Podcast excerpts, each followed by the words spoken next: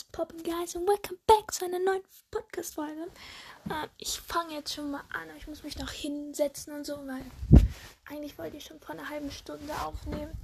Aber dann ist irgendwie TikTok dazwischen gekommen, Instagram und ja, ich glaube, ihr wisst schon, ihr kennt es. So, ich muss jetzt erstmal hier hinlegen. Ich dachte jetzt, dass ich vielleicht immer eine Folge aufnehme und dann lese ich vielleicht ein, Ki ein, ein Kapitel, ein Kapitel für mich und dann erzähle ich euch, was passiert ist. Kommt jetzt drauf an, wie. Also, keine Ahnung. Wir gucken jetzt mal. Weil eigentlich wollte ich heute bis Seite 200 kommen. Weil ich bin jetzt Seite 141. Ich trinke jetzt auch erstmal was schnell.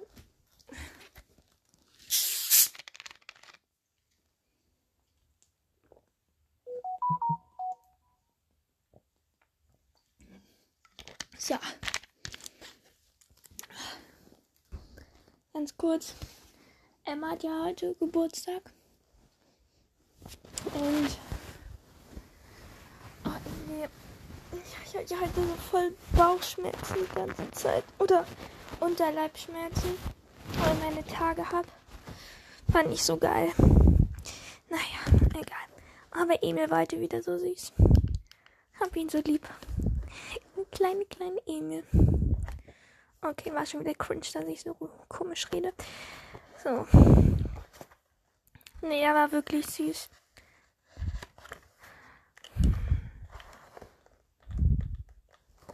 Und er hat wieder auf meinem kleinen Minicomputer gespielt. das ist mein Nintendo. Er sagt, er, er sagt dazu immer, kann ich kann, Greta kann ich auf dem kleinen Minicomputer spielen. Okay, also wir sind jetzt Seite 141, Kapitel 8. Nach dem Kapitel, in dem Verity den Abtreibungsversuch beschreibt, habe ich beschlossen, erstmal nicht weiterzulesen. Das Manuskript liegt jetzt schon seit zwei Tagen unangetastet, ganz unten in der Schreibtischschublade versteckt. Aber ich spüre, dass es da ist. Es ist, als würde ich es unter den Blättern, zwischen denen ich es begraben habe, leise atmen hören. Ich will nicht reinschauen, weil es mich nur von der Arbeit ablenkt, wegen der ich hier bin und weil es mich verrückt macht. Ich bezweifle, dass ich es schaffen werde, nie mehr darin zu lesen. Aber bevor ich das tue, muss ich mit eigener, muss ich mit meiner eigentlichen Arbeit vorankommen. Ich merke, dass ich jetzt in Verities Gegenwart auch wieder entspannter bin, als auch vor ein paar Tagen. Als ich gestern, nachdem ich mich, nachdem ich mich den ganzen Tag verbarrikadiert und konzentriert durchgearbeitet hatte, zum Luftschnappen rauskam, saßen Jeremy, Crew, Verity und ihre Pflegerin am Tisch und aßen. Die ersten beiden Abende war ich während der, der Essenszeit im Arbeitszimmer gewesen, wodurch ich gar nicht mitbekommen hatte, dass sie Verity im Rollstuhl zu den Mahlzeiten nach unten bringen. Weil ich die Familie nicht stören wollte, habe ich mich wieder an den Schreibtisch zurückgezogen. Heute ist eine andere Pflegerin da, die Myrna heißt. Sie ist ein bisschen älter als April, eine füllige, fröhliche Frau mit leuchtend roten Wangen, die mich an einer, die mich, die mich an eine dieser alten Cupid Barbie Puppen erinnert. Sie ist mir Sie ist mir auf Anhieb viel sympathischer als April. Nicht, dass April mir unsympathisch wäre, aber ich spüre, dass sie mir nicht über den Weg traut, was Jeremy angeht. Vielleicht traut sich auch Jeremy nicht, was mich angeht.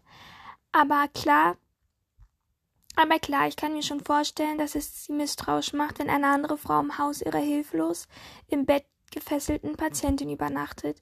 Wahrscheinlich denkt sie, Jeremy und ich würden uns jeden Abend, sobald sie gegangen ist, ins Schlafzimmer zurückziehen. Schön wär's. Oh, und ist klar. Myrna arbeitet offenbar immer freitags und Samstag und April ist dann den Rest der Woche hier. Heute ist Freitag und obwohl das eigentlich der Termin wäre, an dem ich meine neue Wohnung hätte beziehen sollen, bin ich froh, dass es jetzt anders gekommen ist. Ich wäre sonst völlig unvorbereitet hier weggefahren. Die zusätzliche Zeit hat mir quasi das Leben gerettet. Gestern und heute habe ich zwei weitere Bände der Reihe gelesen und muss zugeben, dass ich die Bücher richtig toll finde. Dass Verity immer aus der Perspektive der Antoga Anto Antagonisten schreibt, ist wirklich faszinierend. Mittlerweile habe ich ein ganz gutes Gefühl dafür, in welche Richtung das Ganze gehen muss. Trotzdem habe ich noch nicht aufgegeben, weiter nach irgendwelchen Hinweisen zu suchen, die mir Ideen für den Plot liefern könnten. Ich sitze gerade am Boden und wühle in einem Karton mit Notizbüchern, als eine Nachricht von Cory kommt. Sorry. Panton hat heute Morgen eine Pressemitteilung herausgegeben, in der du als neue Co-Autorin der Serie genannt wirst. Hier der Link, falls du sie dir ansehen willst. Ich will eben auf den Link klicken, da klopft es. Ja, bitte? Die Tür geht auf und Jeremy steckt den Kopf herein. Hey, ich fahre gleich zur Target, um den Wocheneinkauf zu machen und wollte fragen, ob ich Ihnen vielleicht irgendetwas mitbringen kann. Es gäbe tatsächlich ein paar Dinge, die ich brauche. Tampon zum Beispiel. Zwar dauert meine Periode wahrscheinlich nur noch ein oder zwei Tage, aber mein mitgebrachter Vorrat wird trotzdem nicht reichen, weil ich nicht damit gerechnet hatte, so lange hier zu sein. Damit möchte ich Jeremy aber eigentlich lieber nicht beauftragen. Kurz entschlossen stehe ich auf und klopfe mir die Jeans ab. Wenn Sie nichts ergeben haben, würde ich gern mitfahren. Das ist vielleicht einfacher. Jeremy öffnet die Tür noch ein bisschen weiter. Na klar, reichen Ihnen zehn Minuten, um sich fertig zu machen? Jeremy fährt einen dunkelgrauen, höher gelegten Jeep Wrangler, der ziemlich mit Schlamm bespritzt ist und bisher in der Garage stand, so dass ich ihn noch nicht gesehen hatte. Irgendwie hatte ich einen anderen Wagen erwartet, einen Cadillac CTX oder ein Audi A8 vielleicht. Ein Auto für einen Anzugträger. Komischerweise habe ich ihn immer noch als den gepflegten Geschäftsmann vor Augen, den ich bei unserer ersten Begegnung kennengelernt habe. Dabei läuft er hier den ganzen Tag nur ein nur in Jeans oder Jogginghose herum, werkelt ständig draußen und hat eine, hat eine stattliche Sammlung von verdreckten Arbeitsschuhen, die neben der Haustür aufgereiht stehen. Eigentlich passt ein Jeep Wrangler viel besser zu ihm als jedes andere Fahrzeug, in dem ich mir ihn vorgestellt habe. Wir fahren vom Grundstück, oh, Leute, heute kann ich wirklich nicht lesen. Wir fahren vom Grundstück und sind etwa eine halbe Meile weit gekommen, als er plötzlich das Radio leise stellt. Haben Sie eigentlich die Pressemitteilung von Panten schon gesehen? fragt er. Ich ziehe mein Handy aus der Tasche. Ach ja, stimmt. Cory hat mir vorhin den Link geschickt, aber ich hatte noch keine Zeit, sie mir anzusehen. Es ist eigentlich nur ein Satz in der Publishers Weekly. Es ist eigentlich nur ein Satz in der Publishers Weekly, sagt Jeremy, kurz und knapp, genau wie sie es wollten. Ich öffne Corys Link, der mich allerdings nicht zur Webseite von Publishers Weekly führt, sondern auf Verities Autorenseite. Phantom Press freut sich sehr, den Fans von The Noble Virtuous mitteilen zu können, dass Verities Bestsellerreihe zusammen mit der Autorin Laura Chase fortgeführt wird. Verities begeistert, Laura mit an Bord zu haben, und die beiden können es kaum erwarten, die Serie gemeinsam zu einem unvergesslichen Abschluss zu bringen. Verities begeistert? Ha! Wenigstens weiß ich jetzt, dass ich solche PR-Texten in Zukunft niemals mehr glauben darf. Ich scrolle nach unten zu den Kommentaren. Wer zum Teufel ist Laura Chase? Wieso vertraut Verity ihr Baby jemanden anderem an? Nein, nein, nein und nochmal nein. Ist das jetzt die neue Masche oder was? Mittelmäßige Schriftstellerin wird erfolgreich und engagiert noch beschissene Schriftstellerin, um von ihr Arbeit erledigen zu lassen? Oh, hier sind Fleck drin. Ich lege das Handy in den Schoß, aber nach kurzem Nachdenken schalte ich den Klingelton aus, stecke es in meine Tasche und ziehe den Reißverschluss zu. Menschen können so brutal sein, sage ich leise. Jeremy lacht. Sie dürfen niemals die Kommentare lesen. Das hat Verity mir schon vor Jahren beigebracht. Ich musste mich nie mit Kommentaren auseinandersetzen, weil ich als Autorin auf keiner der üblichen Plattformen vertreten bin. Gut zu wissen. Nachdem Jeremy den Wagen vor dem Supermarkt geparkt hat, springt er heraus und läuft schnell zu meiner Seite, um mir die Tür zu öffnen. Das ist mir ein bisschen unangenehm, weil ich an solche höflichen Gesten nicht gewöhnt bin, aber wahrscheinlich wäre es ihm noch unangenehmer, wenn er mich die Tür selbst aufmachen lassen würde. Er ist eben genauso nett, wie Verity ihn in ihrer Autobiografie beschrieben hat. Ehrlich gesagt war das das allererste Mal in meinem Leben, dass mir ein Mann die Wagentür geöffnet hat. Scheiß ist das jämmerlich. Als er nach meiner Hand greift, um mir aus dem Jeep zu helfen, erstarre ich kurz, weil die Berührung so viel in mir auslöst. Ich will mehr davon, obwohl ich nicht mehr obwohl ich nicht mehr, obwohl ich nicht mehr wollen sollte. Ob es ihm umgekehrt wohl genauso geht? Wahrscheinlich hat er jetzt schon eine ganze Weile keinen Sex mehr gehabt. Es muss hart für ihn sein, sich so radikal umzugewöhnen. In den ersten Jahren hat er sich in seiner Ehe all, meine Güte, in den ersten Jahren hat sich in seiner Ehe alles um Sex gedreht und damit ist auf einmal von einem Tag auf den anderen vorbei damit. Gott, ich denke über sein Sexleben nach, wenn wir in einen Supermarkt gehen. Ernsthaft? Kochen Sie gern? erkundigt Jeremy, der offenbar nicht an Sex denkt. Jedenfalls nicht ungern. Aber weil ich bis auf die Zeit mit meiner Mutter immer allein gelebt und selten bloß für mich gekocht habe, bin ich nicht sehr geübt. Jeremy zieht einen Einkaufswagen aus der Station und wir steuern die Lebensmittelabteilung an. Haben Sie ein Lieblingsessen? Tacos. Er lacht. Sie machen es einem leicht. Er geht durch die Regalreihen und sucht die Zutaten zusammen, die man für Tacos braucht. Ich biete im Gegenzug an, an einem Abend mal Spaghetti Bolognese zu machen. Eigentlich das Einzige, was ich wirklich gut kann. Als er von den Saftkühlschrank stehen bleibt, sage ich ihm, dass ich schnell ein paar Dinge zusammensuche, die nicht bei den Lebensmitteln zu finden sind. Ich hole Tampons, aber auch ein paar andere Sachen wie Shampoo, Socken und zwei T-Shirts, die ich wirklich brauche, weil ich kaum etwas zum Anziehen mitgebracht habe. Keine Ahnung, warum es mir peinlich ist, Tampons zu kaufen.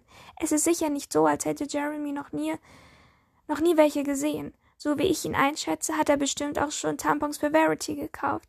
Er macht nicht den Eindruck, als wäre das ein Problem für ihn. Es dauert ein bisschen, bis ich ihn in der Lebensmittelabteilung wiedergefunden habe. Er steht mit dem Rücken gegen einen Gefrierschrank mit diversen Eissorten gepresst und sieht aus, als würde er am liebsten darin verschwinden. Die beiden Frauen, mit denen er sich unterhält, sehe ich nur von hinten. Aber als Jeremy mich entdeckt und, und lächelt, dreht sich die eine, eine attraktive Blondine, um.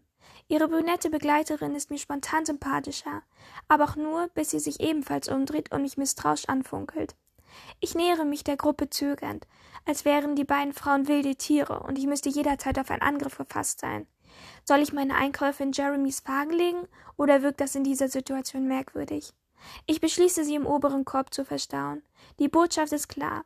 Wir sind zusammen hier, sind aber nicht zusammen. Die beiden Frauen beobachten mich währenddessen scharf und ziehen die Augenbrauen bei, je bei jedem Gegenstand, den ich hineinlege, höher. Die Blonde starrt erst meine Tampons an und legt dann den Kopf schräg. Und Sie sind? Das ist Laura Chase, antwortet Jeremy für mich. Laura ist die. Laura. Laura, das sind Pat Patricia und Co Caroline. Oh, Leute, ich krieg, krieg mich auf, dass ich nicht lesen kann. Jetzt strahlt die Blonde. Meine Fresse. Jetzt strahlt die Blonde und sieht aus, als hätte man ihr gerade einen köstlich duftenden, frisch gefüllten Becher aus der Ge Gerüchteküche in die Hand gedrückt. Wir sind mit Verity befreundet, klärt Patricia mich auf und bedenkt mich mit einem strengen Blick. Sie wendet sich an Jeremy. Heißt das, es geht ihr wieder besser, wenn sie eine Freundin zu Besuch hat? Sie sieht ihn lauernd an. Oder ist Laura deine Freundin? Laura ist Schriftstellerin aus New York. Sie arbeitet mit Verity zusammen. Patricia lächelt und macht Aha und fragt mich mit gespielter Freundlichkeit. Sie arbeiten zusammen? Wie geht es? Wie geht das denn? Ich hatte mir das Schreiben immer als eine eher einsame Tätigkeit vorgestellt. Ja, das denken die meisten Leute, die nichts mit dem Literaturbetrieb zu tun haben, schaltete sich Jeremy wieder ein.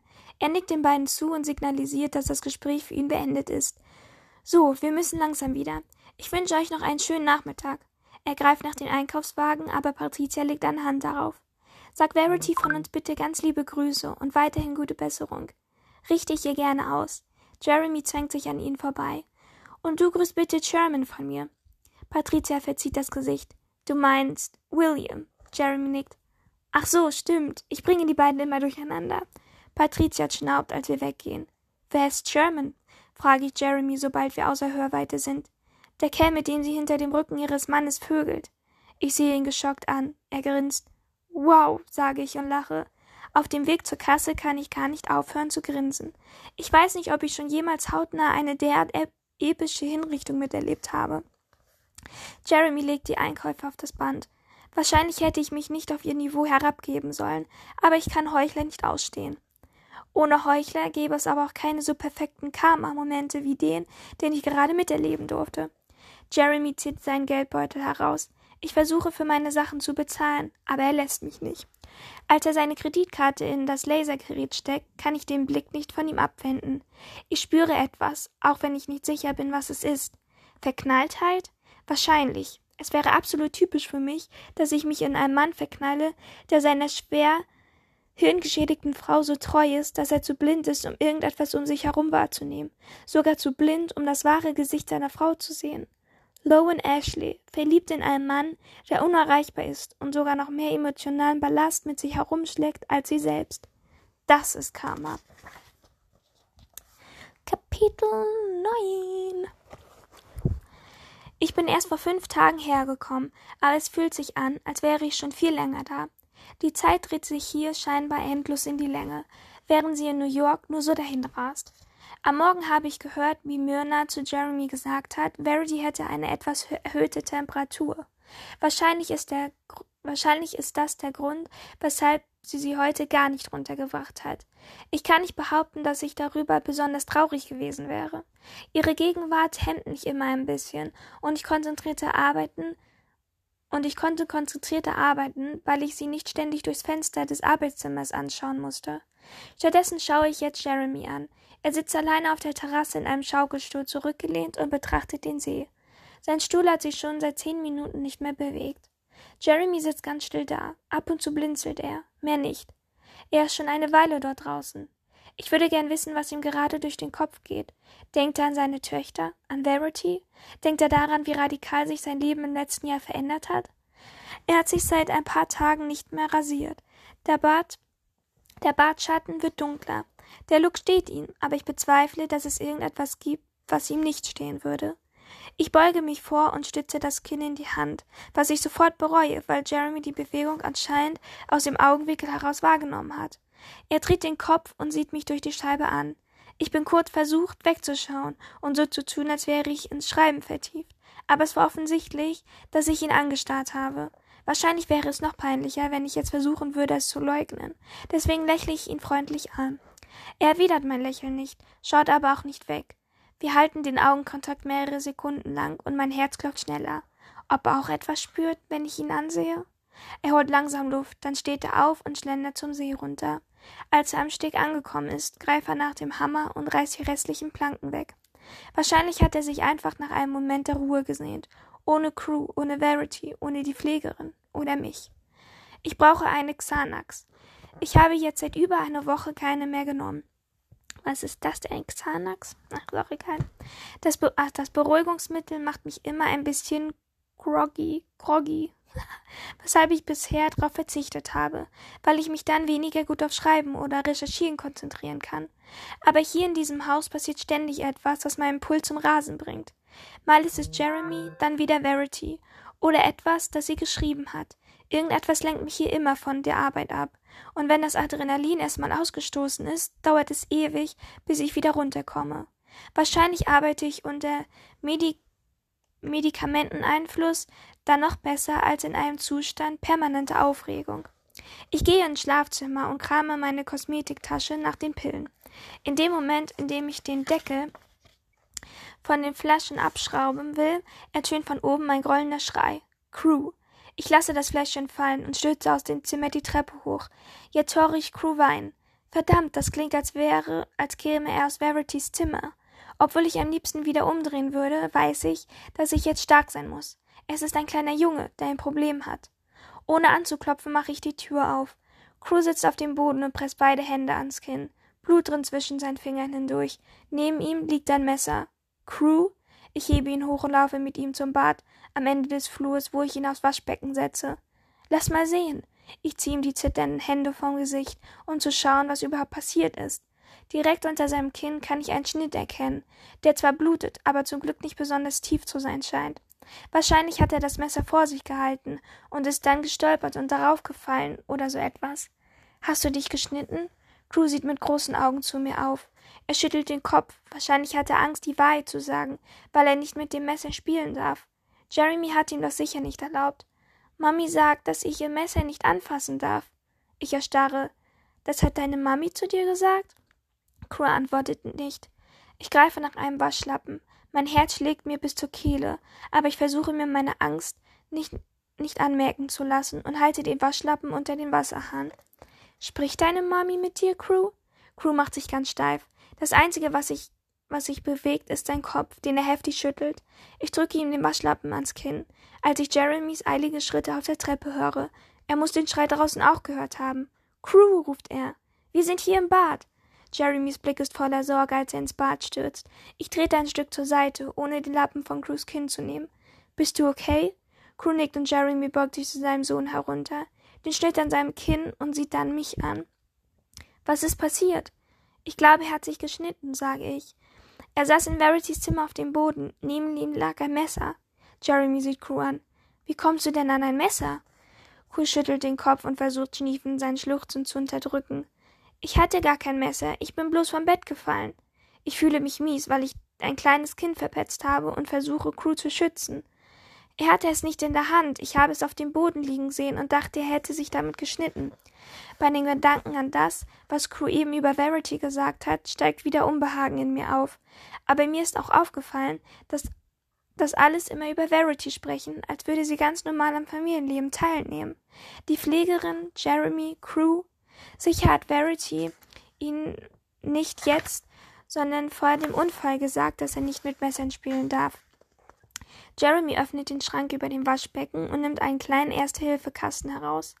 Als er den Schrank wieder als er den Schrank wieder schließt, sieht er mich im Spiegel an und bedeutet mir wortlos, dass ich nach dem Messer suchen soll.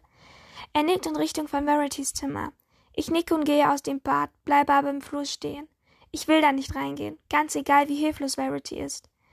Andererseits fühle ich mich Jeremy gegenüber verpflichtet, das Messer sicherzustellen, damit Crew es nicht noch einmal in die Hände bekommt. Ich atme tief durch und zwinge mich weiterzugehen. Die Tür ist weit geöffnet, und ich schleiche mich auf Zehenspitzen ins Zimmer, weil ich Verity nicht wecken möchte. Nicht, dass sie, nicht, dass man sie wecken könnte. Ich gehe um das Bett herum zu der Stelle, an der ich Crew auf dem Boden sitzend gefunden habe. Da ist kein Messer. Ich drehe mich einmal langsam um, um mich selbst, weil ich denke, dass ich es vielleicht mit dem Fuß weggestoßen habe, als ich ihn hochgehoben habe. Als ich es nirgends entdecken kann, knie ich mich hin und schaue unter dem Bett nach. Da ist nichts, nur eine dünne Staubschicht. Ich schiebe die Hand unter den Nachttisch neben dem Bett. Kein Messer. Ich weiß ganz genau, dass ich es gesehen habe. Ich bin noch nicht verrückt. Oder? Ich stütze mich auf der Matratze ab, um mich wieder hochzustemmen. Und ich habe Angst jetzt, Leute, und zucke panisch zurück, als ich den Kopf hebe und in Verity's weit geöffneten Augen sehe. Vorhin lag sie anders. Jetzt hat sie mir den Kopf zugedreht und ihr Blick ruht auf mir. Heilige Scheiße. Ich rutsche nach hinten weg vom Bett. Mein Instinkt sagt mir, dass ich schnellstmöglich hier raus muss. An der Kommode ziehe ich, ziehe ich mich hoch und halte den Blick starr auf sie gerichtet, während ich rückwärts zur Tür gehe. Du hast keinen Grund, panisch zu werden, sage ich mir, bin aber nicht überzeugt, ob sie sich nicht doch in jedem Moment mit dem Messer, das sie vom Boden aufgehoben hat, auf mich stürzt. Alter, ich weiß, weil ihr das so gesagt hat, ich sollte es zum Einschlafen lesen, aber ich komme mir erst am Abend zum Lesen. Oh, Leute. Ich schiebe mich nach draußen, knalle die Tür zu und bleibe noch einen Moment so stehen, so stehen, die Hand am Türknopf, bis ich meine Panik unter Kontrolle habe. Ich atme gleichmäßig fünfmal ein und aus und kann nur hoffen, dass Jeremy die Angst in meinen Augen nicht sieht, wenn ich gleich zu ihm zurückgehe und ihm sage, dass ich kein Messer gefunden habe. Aber es war da. Meine Hände zittern. Diese Frau macht mir Angst. Dieses Haus macht mir Angst.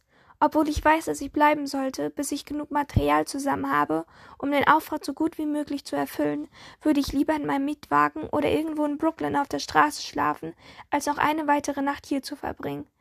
Ich reibe mir meinen völlig verspannten Nacken und gehe dann ins Badezimmer zurück, wo Jeremy Crew gerade ein Pflaster aufs Kinn klebt. Du hast Glück, dass das nicht genäht werden muss, sagte er. Anschließend hilft er seinem Sohn, sich das Blut von den Händen zu waschen und sagt ihm, er soll spielen gehen. Crew rennt an mir vorbei zu Verity's Zimmer. Ich finde es merkwürdig, dass der kleine Junge so gern neben einer schwerkranken Frau auf dem Bett sitzt und auf und auf seinem iPad spielt. Andererseits kann ich auch verstehen, dass er in der Nähe seiner Mutter sein will. Mach ruhig, Crew. Ich betrete das Zimmer ganz sicher nie mehr. Haben Sie das Messer? erkundigte Jeremy und trocknete sich die Hände ab. Ich versuche mir nicht anmerken zu lassen, wie tief mir der Schreck noch in den Knochen sitzt. Ich konnte es nicht mehr finden. Jeremy dreht sich zu mir um. Aber Sie sagten doch, es hätte auf dem Boden gelegen. Das dachte ich. Vielleicht habe ich es mir eingebildet. Es war jedenfalls keins da. Er schiebt sich an mir vorbei. Ich sehe selbst mal nach. Im Flur dreht er sich noch einmal um. Danke, dass Sie ihm gleich geholfen haben. Er grinst. Dass Sie den Schrei überhaupt gehört haben, wundert mich, wo Sie doch so in Ihre Arbeit vertieft waren. Er zwinkert mir zu, bevor er ins Zimmer geht. Ich schließe die Augen und würde am liebsten vor Scham im Boden versinken. Aber ich habe es nicht anders verdient. Wahrscheinlich denkt er, ich würde den ganzen Tag nichts anderes tun, als aus dem Fenster zu starren. Vielleicht sollte ich lieber gleich zwei Zahnarzt nehmen. Als ich in Arbeitszimmern zurückkomme, geht gerade die Sonne unter, was bedeutet, dass Grubert ins Bett muss. Verity wird abends meistens auch nicht mehr nach unten gebracht. Ich kann mich also halbwegs sicher fühlen. Es ist verrückt, dass ausgerechnet die der Einz sie der einzige Mensch ist in diesem Haus ist, vor dem ich Angst habe. Ich bin froh, dass sie im Zimmer bleibt. Dadurch sind sie dadurch sind die Abende meine liebste Zeit hier im Haus, weil ich am wenigsten von Verity mitbekomme und am meisten von Jeremy habe. Keine Ahnung, wie lange ich mir noch vormachen kann, dass ich nicht ernsthaft in diesen Mann verknallt bin. Oder wie lange ich mir noch einreden kann, dass mein Misstrauen gegenüber Verity ungerechtfertigt ist. Nachdem ich jetzt alle Bücher der Reihe gelesen habe, begreife ich, dass ihr Erfolg vor allem darauf beruht, dass sie so überaus überzeugend aus der Perspektive des Bösen schreibt. Die, Re die, Re die Rezensenten feiern sie dafür. Als ich mir auf der Fahrt hierher den ersten Band als Hörbuch angehört habe, war ich auch fasziniert davon, wie gut es ihr gelungen ist, die, Psycho die psychotische Persönlichkeit ihrer Protagonisten darzustellen. Ich habe mich gefragt, wie sie es schafft, sich so in diesen kranken Menschen einzufühlen. Das war, bevor ich sie kannte. Jetzt kenne ich sie zwar immer noch nicht wirklich, aber ich kenne zumindest die Verity, die die Autobiografie geschrieben hat. Es ist offensichtlich, dass der Blick aus der Perspektive, die sie für ihre Romane gewählt hat, nichts war, was sie sich erst mühsam erarbeiten musste. Es heißt ja nicht umsonst in jedem Ratgeber für angehende Autoren, schreiben sie über das, was sie kennen. Mittlerweile denke ich, dass Verity aus dem Blickwinkel dieser bösen Menschen geschrieben hat, weil das Böse etwas war, womit sie sich auskannte. Ich komme mir selber ein bisschen böse vor, als ich die Schreibtischschublade aufziehe und mich dran, und mich dran und mich daran mache, genau das zu tun, von dem ich mir eigentlich geschworen hatte, es so bald nicht mehr zu tun. Noch ein Kapitel zu lesen. So, jetzt kommt das vierte Kapitel aus der Autobiografie von Verity. Also Alicia, ja, jetzt schreibt wieder die Verity und nicht Lowen, die Schriftstellerin. Okay. Müde. Okay. Viertes Kapitel. Sie hatten einen unbändigen Lebenswillen, das muss ich ihnen lassen. Egal was ich ausprobierte, es half nicht. Die versuchte Abtreibung mit dem Drahtbügel, die unterschiedlichen Tabletten, die ich einnahm, mein versehentlicher Sturz die Treppe hinunter, vergeblich. Das einzige, was von meinen Bemühungen zurückblieb, war eine winzige Narbe auf der Wange eines der Babys. Eine Narbe, von der ich mir ganz sicher war, dass ich sie ihm zugefügt hatte eine Narbe, über die sich Jeremy gar nicht mehr beruhigen konnte. Ein paar Stunden nach der Geburt, Kaiserschnitt zum Glück, kam ein Arzt ins Zimmer, um die Mädchen zu untersuchen. Ich schloss die Augen und stellte mich schlafen. In Wirklichkeit hatte ich Angst, mit ihm darüber zu sprechen. Ich befürchtete, er würde mich durchschauen und hatte keine Ahnung, wie sich eine Mutter in dieser Situation verhalten würde.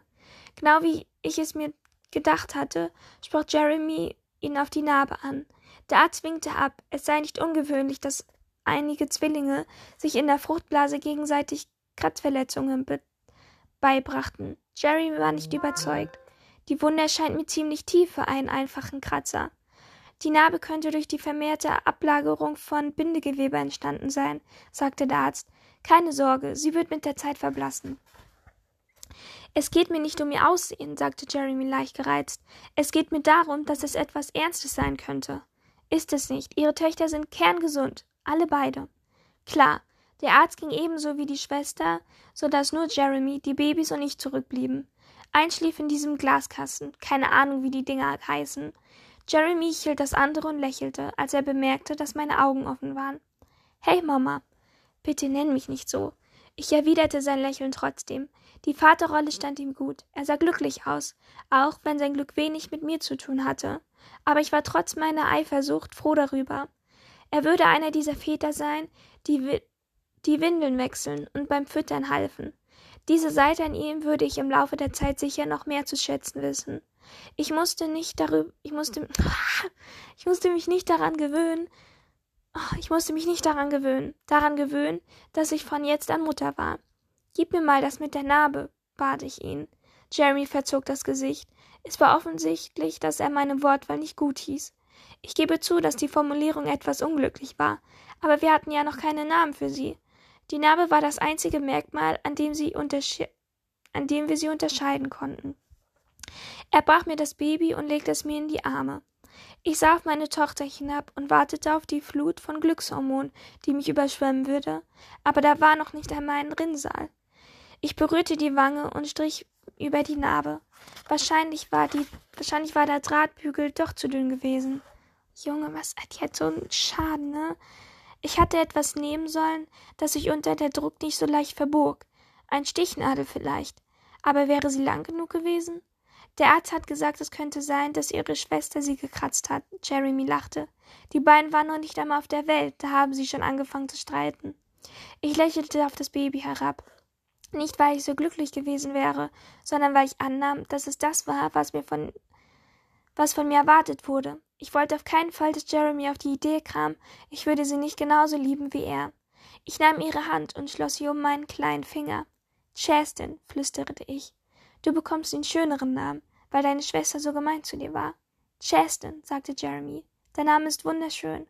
Und Harper, sagte ich, Chastin und Harper. Das waren zwei der Namen von den Listen, die er mir immer wieder eingeschickt hatte. Ich fand sie okay, weil er sie immermals, weil sie mehrmals erwähnt hatte, nahm ich an, dass sie zu seinem Favoriten gehörten. Er sollte sehen, wie sehr ich ihn liebte und bereit war, ihm jeden Wunsch zu erfüllen. Dann würde er vielleicht nicht bemerken, wo es mit meiner Liebe haperte. Aber ganz ehrlich, alles zu machen, was der andere verlangt oder ihn jeden Wunsch zu erfüllen, finde ich, ist auch keine Liebe. Also das ist einfach nur krank. Naja. Chastin begann zu weinen. Sie bewegte sich in meinen Arm, was mich nervös machte, weil ich nicht wusste, was sie wollte. Ich fing an, sie hin und her zu wiegen, aber meine, aber mein Kaiserschnittnarbe tat weh, also hörte ich wieder damit auf. Die Schreie wurden lauter. Vielleicht hat sie Hunger, meinte Jeremy. Ich hatte mich so sehr darauf fixiert, dass sie die Geburt nach allem, was sie hatte durchmachen lassen, vielleicht gar nicht erlebten, dass ich nicht darüber nachgedacht hatte, was kommen würde, sobald sie auf der Welt waren. Zwar wusste ich, dass es für Babys wohl das Beste war, sie zu stillen, aber diese Tortur wollte ich meinen Brüsten unbedingt ersparen, zumal es ja sogar zwei Mütter, zwei Münder waren, die daran saugen würden. Das klingt, als hätte jemand Hunger, sagte eine Schwester, die ins Zimmer getänzelt kam. Stillen Sie? Ich? Nein, sagte ich, weil ich wollte, dass sie schnellstmöglich wieder raustänzelte. Jeremy zog die Augenbrauen zusammen. Nicht? Bist du sicher, dass du es nicht wenigstens mal probieren willst? Es sind zwei, sage ich vorwurfsvoll. Der Blick auf seinem Gesicht gefiel mir nicht, als wäre er von mir enttäuscht. Mir graute vor dem Gedanken, dass das von jetzt an immer so sein würde, dass er mir auf ihrer Seite, dass mir, ähm, dass er immer auf ihrer Seite sein würde, dass meine Wünsche nichts mehr galten. Stillen ist aus nicht schwieriger, als ihnen das Fläschchen zu geben, behauptete die tänzelnde Schwester. Es ist sogar viel praktischer. Möchten Sie es nicht doch mal versuchen?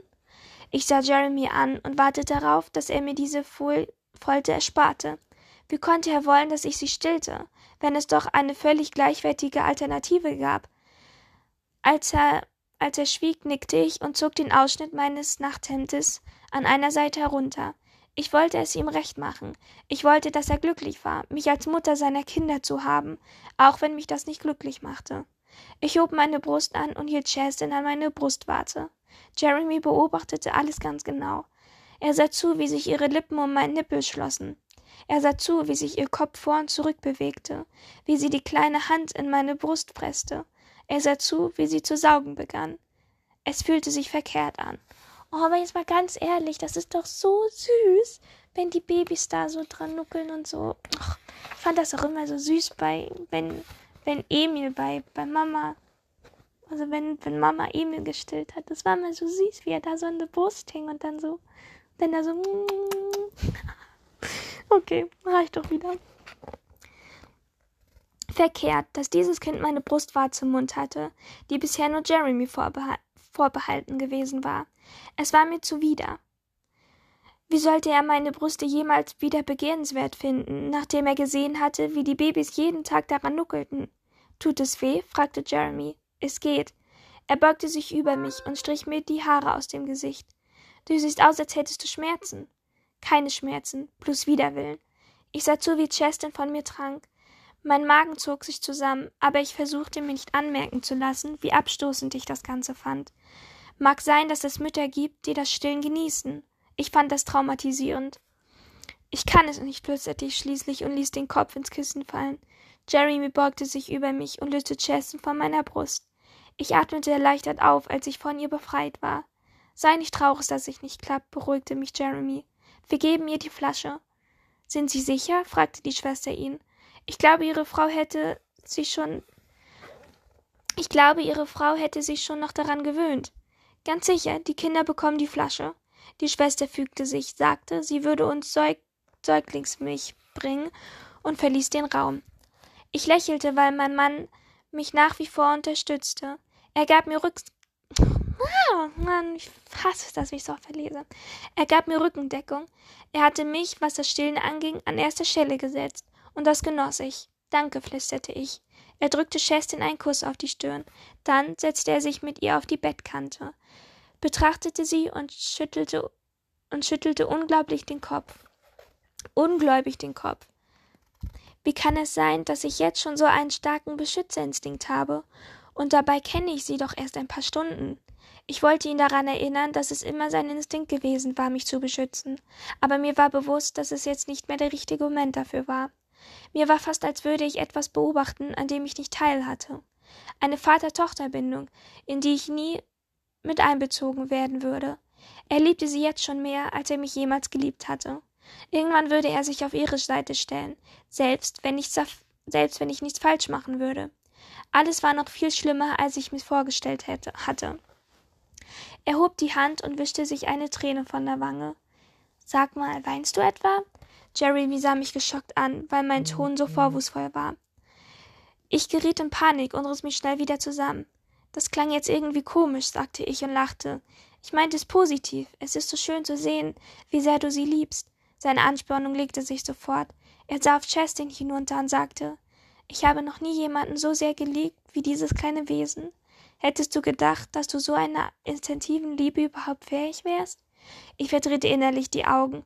Ich habe es schon so intensiv geliebt, Jeremy. Und zwar dich, vier Jahre lang. Danke, dass dir das aufgefallen ist. Junge, die hat so einen Knall, diese Frau, ne? Wirklich. Oh, die regt mich einfach nur auf. Kapitel 10 Ich lege das Manuskript wieder in die Schublade zurück und knalle sie mit solcher Wucht zu, dass ich zusammenzuckte. Meine Wut überraschte mich. Warum reagiere ich so persönlich betroffen?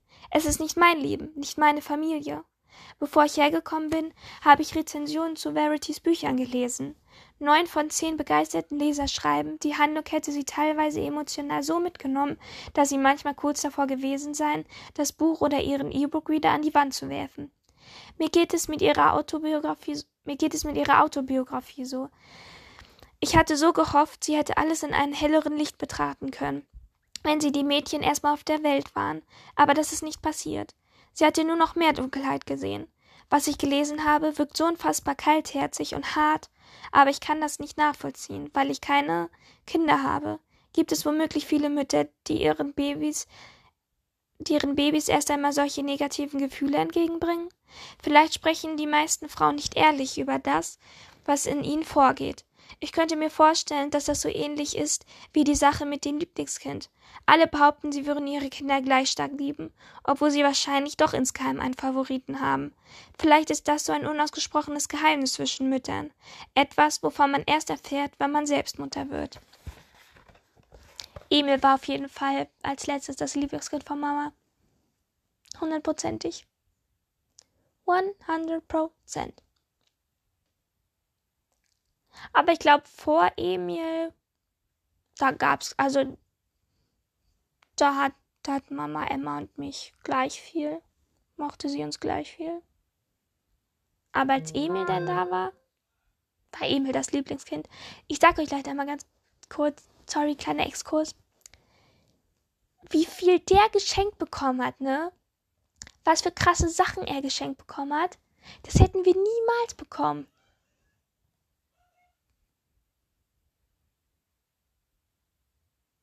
What the fuck? Was war das gerade?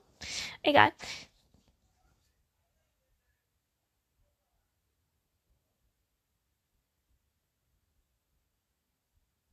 Hä? Wieso ist das aber mal so laut? Weird. Naja, ist jetzt auch egal. Auf jeden Fall war Emil jetzt auf jeden Fall mal das Lieblingskind. Aber trotzdem hatte Mama und Zack auch lieb. Aber trotzdem war Emil das Lieblingskind. Es kann aber auch sein, dass Verity es einfach nicht verdient hatte, Mutter zu werden. Ob ich wohl jemals Kinder habe? Bald werde ich 32. Was? 32? Manchmal habe ich Angst, dass ich vielleicht nie eine Chance dazu bekomme. Aber falls ich jemals einen Mann finden sollte, mit dem ich Kinder wollen würde, müsste es jemanden wie Jeremy sein. Unfassbar, dass Verity vor Eifersucht ausrastet, statt sich darüber zu freuen, dass er so ein toller Vater ist.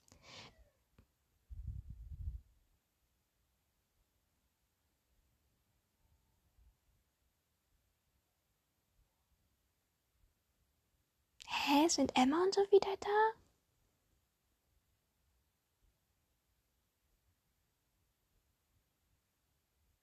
Komisch. Jeremy scheint die Mädchen vom ersten Moment an aufrichtig geliebt zu haben. Und er liebt sie jetzt noch. Es ist nicht lange her, seit er sie verloren hat. Das muss ich mir immer wieder ins Gedächtnis rufen. Eigentlich steckt er immer noch mitten im Trauerprozess, während er zusätzlich verarbeiten muss, dass seine Frau wahrscheinlich für immer ein Pflegefall bleiben wird. Er muss für Cruz stark sein und dafür sorgen, dass das Einkommen, an das die Familie gewöhnt ist, weiterfließt. Schon ein Bruchteil von dem, was er durchmacht, würde reichen, um eine um andere Menschen am Leben verzweifeln zu lassen. Und er muss mit allem gleichzeitig fertig werden. Auf meine Suche nach Aufzeichnungen habe ich im Wandschrank im Arbeitszimmer Kartons mit Fotos gefunden. Ich habe einen herausgenommen, mir die Bilder aber noch nicht angesehen. Ich möchte nicht mal nötig in ihrer Privatsphäre schnüffeln. Die Familie oder zumindest Jeremy haben mir die heikle Aufgabe anvertraut, die Reihe zu beenden, und nur darauf sollte ich mich konzentrieren, statt mich immer wieder in Verities Privatangelegenheiten zu verstricken. Es tut mir leid, Mutter, ich muss jetzt aber einmal gucken, was da jetzt los ist. Warte mal.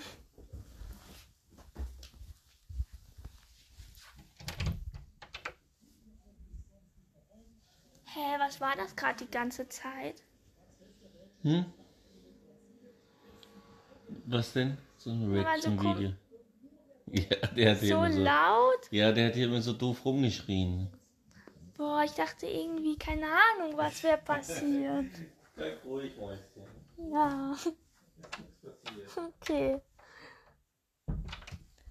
Meine Fresse, guckt er sich irgendwelche komischen Reaction-Videos schon wieder an. Kann nicht mehr. Der ist auch. Ach, Ich muss mir nur hier noch ein Kissen hinlegen. Ach, Kissen sind schön. Ne Walli. Okay.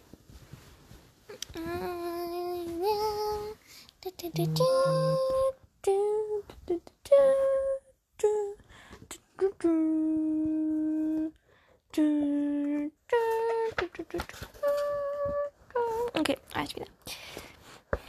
Äh, da war ich. Andererseits wird es wird immer wird mir immer klarer, dass wahnsinnig viel von mir selbst in ihrer Bücher eingeflossen ist, weshalb ich jetzt als meine Aufgabe sehe, sie so gut wie möglich kennenzulernen. Da ich nicht mit ihr sprechen kann, bleibt mir nichts anderes übrig, als auf das Material zurückzugreifen, das da ist. Das ist kein neugieriges Herumschnüffeln, es ist Recherche. Na bitte, schon habe ich eine Rechtfertigung gefunden. Ich sitze mit meinem Karton an, an den Küchentisch, öffne ihn und ziehe eine Handvoll Bilder heraus. Eigentlich erstaunlich, dass die Crawfords so viele echte Fotos haben. Seit es Smartphones gibt, haben doch die meisten Leute ein virtuelles Fotoalbum und drucken kaum noch aus. Es sind vor allem Bilder der Kinder. Einer von den beiden hat sich die Mühe gemacht, jedes Foto, das sie aufgenommen haben, auch in analoger Form herzustellen.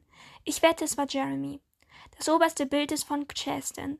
Eine Nahaufnahme, gut zu erkennen an der Narbe. Gestern habe ich noch die ganze Zeit daran denken müssen und deswegen gegoogelt, ob durch einen erfolglosen Schwangerschaftsabbruch Verletzungen am Ungeborenen entstehen können. Das ist etwas, wonach ich unter Garantie nie mehr googeln werde. Leider überleben viele Babys und kommen mit schweren Miss Missbildungen zur Welt, die viel schlimmer sind als diese winzige Narbe. Jessin hat wirklich Glück gehabt, genau wie Harper. Jedenfalls, bis sie es dann nicht mehr hatten. Ich höre Jeremy die Treppe herunterkommen, mache aber keinen Versuch, die Fotos zu verstecken. Vielleicht hat er ja gar nichts dagegen, dass ich hier sitze und sie mir ansehe. Als er in die Küche kommt und den Kühlschrank ansteuert, sehe ich ihn lächelnd auf. Sein Blick fällt auf den Karton und er bleibt stehen. Die habe ich im Arbeitszimmer gefunden.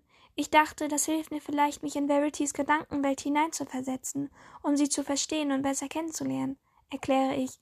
Um die Reihe weiterzuschreiben, meine ich. Ich greife nach dem nächsten Bild, das Harper zeigt, die Tochter, die auf Fotos selten gelächelt hat. Jeremy setzt sich neben mich und betrachtet das Foto von Chastin. Warum war Harper eigentlich so ernst? Er beugt sich vor und nimmt mir das Bild aus der Hand. Als sie drei war, wurde bei ihr Asperger diagnostiziert. Sie hat nie große Gefühlsregungen gezeigt. Er streicht mit dem Finger über das Bild, legt es hin und nimmt ein anderes aus dem Karton. Verity und die Mädchen sind zusammen darauf zu sehen. Alle drei haben identische Schlafanzüge an. Falls Verity die Mädchen nicht geliebt hat, schaffte sie es jedenfalls perfekt, sich das nicht anmerken zu lassen. Das letzte Weihnachten vor Crews Geburt, erklärt Jeremy. Er zieht noch einen Stapel aus dem Karton und sieht ihn durch. Sind die Mädchen auf einer der Bilder? Hält er immer wieder inne. Bei Verity blättert er weiter. Hier. Er zieht eins heraus. Das ist eins von meinen Lieblingsbildern. Eines der wenigen, auf dem Harper lächelt. Sie liebte Tiere über alles, deshalb hatten wir fünf Geburtstags Deswegen hatten wir am fünften Geburtstag der Zwillinge ein Streichelzoo im Garten zu Besuch. Ich betrachtete das Bild lächelnd, allerdings hauptsächlich deswegen, weil Jeremy auch auf dem Bild zu sehen ist und so fröhlich aussieht, wie ich ihn noch nie erlebt habe. Wie waren die beiden so? Chessin war die Beschützerin, aber auch ein echtes Temperamentsge Temperamentsbündel. Ich glaube, sie hat von klein auf gespürt, dass Harper anders war als sie. Chestin hat ihre Schwester immer bemuttert. Sie wusste genau, wie sie sie nehmen muss, so dass Verity und ich als Eltern noch etwas von ihr lernen konnten. Als Schuh auf die Welt kam, dachten wir, wir müssen ihn ihr ganz überlassen. Sie wollte ihm gar nicht mehr von der Seite weichen. Er legt ein Foto von Chestin auf den Stapel der Bilder, die er schon angesehen hat. Sie wäre später eine tolle Mutter geworden. Das nächste Bild, nach dem er greift, zeigte wie Harper, zeigte wieder Harper. Harper war etwas ganz Besonderes für mich. Ich weiß nicht, ob Verity sie so intuitiv verstanden hat wie ich. Auch wenn Harper nicht viel von sich gezeigt hat, habe ich immer geglaubt, ich könnte spüren, was sie braucht.